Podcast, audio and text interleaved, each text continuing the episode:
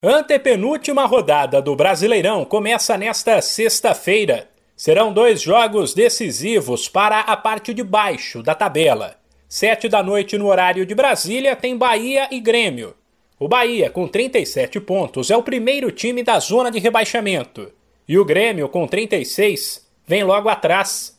Ou seja, quem perder ficará muito perto de cair para a segunda divisão e quem vencer seguirá com esperanças de escapar da degola, principalmente se a lanterna e já rebaixada Chapecoense aprontar contra o Atlético Goianiense em casa às nove e meia.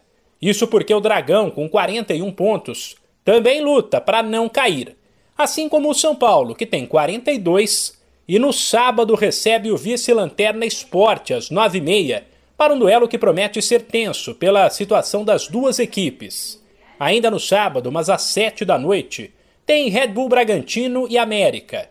Graças ao tropeço do Corinthians contra o Ceará nesta quinta, o Massa Bruta, se vencer, pode passar o timão e voltar ao G4, enquanto o Coelho, que é o décimo, ainda sonha com uma vaga na Libertadores. Aliás, no domingo, Inter e Santos, às sete da noite, virou confronto direto por vaga na Libertadores, depois da derrota do Colorado e da vitória do Peixe no meio de semana. O Inter tem 47 pontos em oitavo e o Santos tem só dois pontos a menos. Também no domingo, mas às quatro da tarde, tem Corinthians e Atlético Paranaense.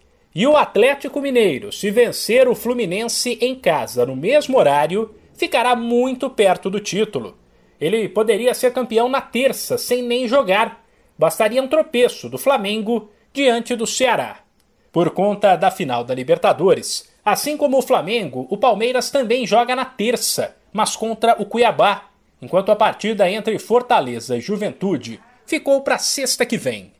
De São Paulo, Humberto Ferretti.